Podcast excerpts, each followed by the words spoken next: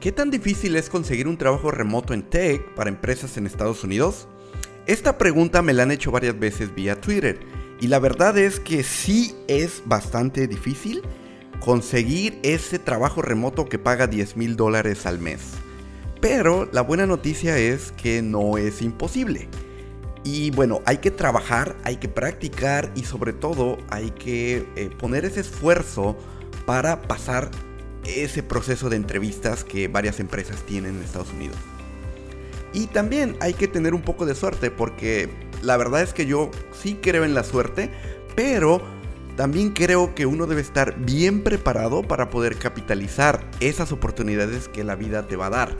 Porque si no tienes la experiencia o si no tienes eh, las herramientas necesarias para tomar esas oportunidades, simplemente no las vas a poder aprovechar.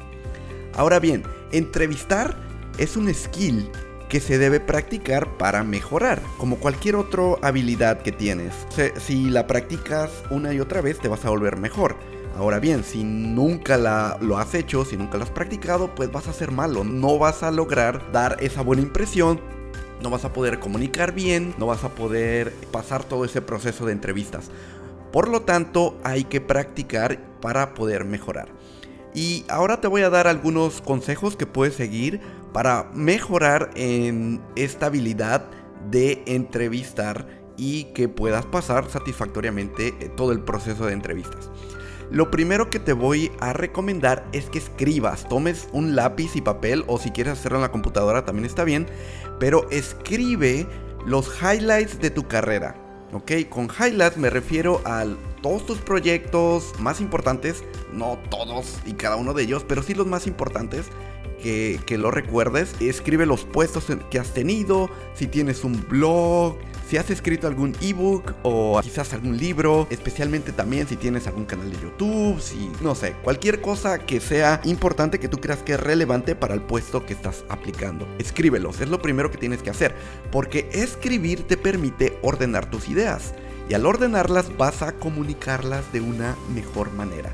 Esto va a permitirte que seas más elocuente al comunicar todas estas ideas que tienes, todos tu vida. Al final del día hay que, hay que comunicar para convencer al entrevistador de que tú eres el candidato ideal, de que tú eres la persona que necesitan para ese puesto que están entrevistando. Otra cosa que tienes que hacer es seleccionar un proyecto complicado, un, proyecto difícil que hayas tenido. ¿Qué fue lo que se complicó de ese proyecto?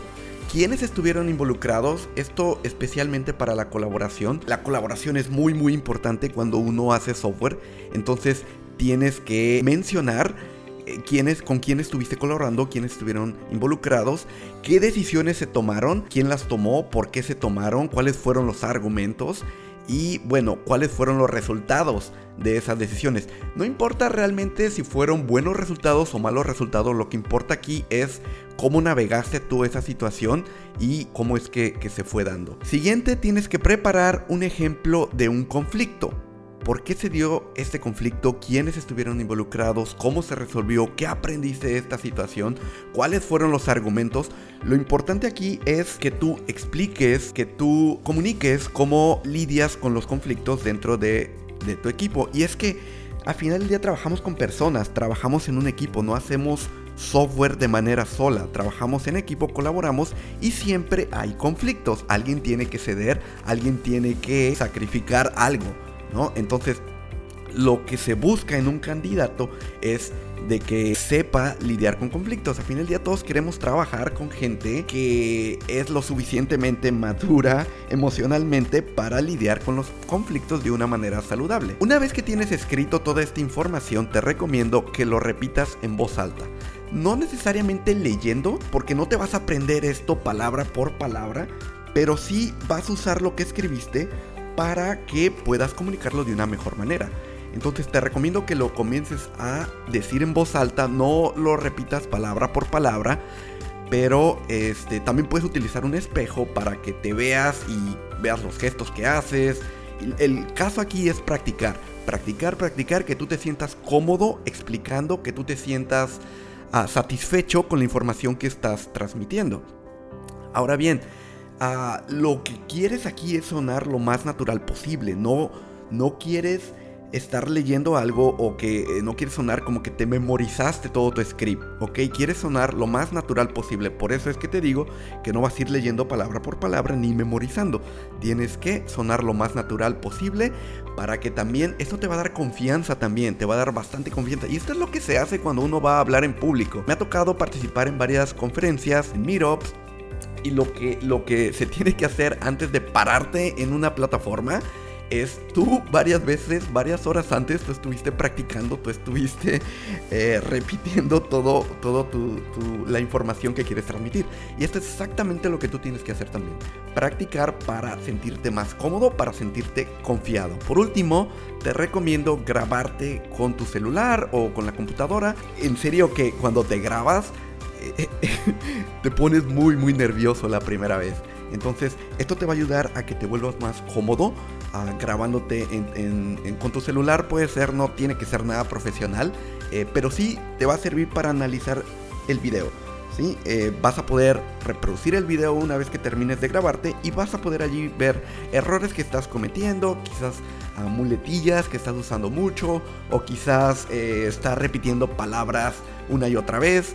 Esto te va a ayudar a mejorar y para que te puedas autoevaluar. Adicionalmente, si puedes hacerlo, te recomendaría también que le pidas ayuda a un amigo para que te escuche, para que te haga preguntas, eh, para que eh, te dé feedback también.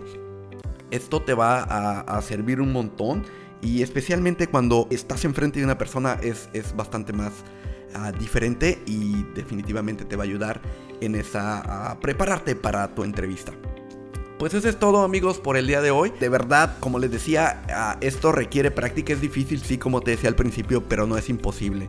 Tú puedes, no te desanimes. Recuerdo que a mí la primera vez me tomó algo de tiempo. La primera, primera, primera vez que entrevisté una, una empresa en Silicon Valley me rechazaron vilmente. Y es algo que hay que, hay que trabajar. Vas a recibir varios, varios rechazos y eso está bien porque así es como uno aprende pero sí te recomiendo que practiques para mejorar, para que puedas lograr ese salario de 10 mil dólares que definitivamente te va a cambiar la vida, especialmente si vives en Latinoamérica. Eh, en serio que te va a cambiar la vida. Y bueno, eso es todo por hoy. Nos vemos hasta la próxima.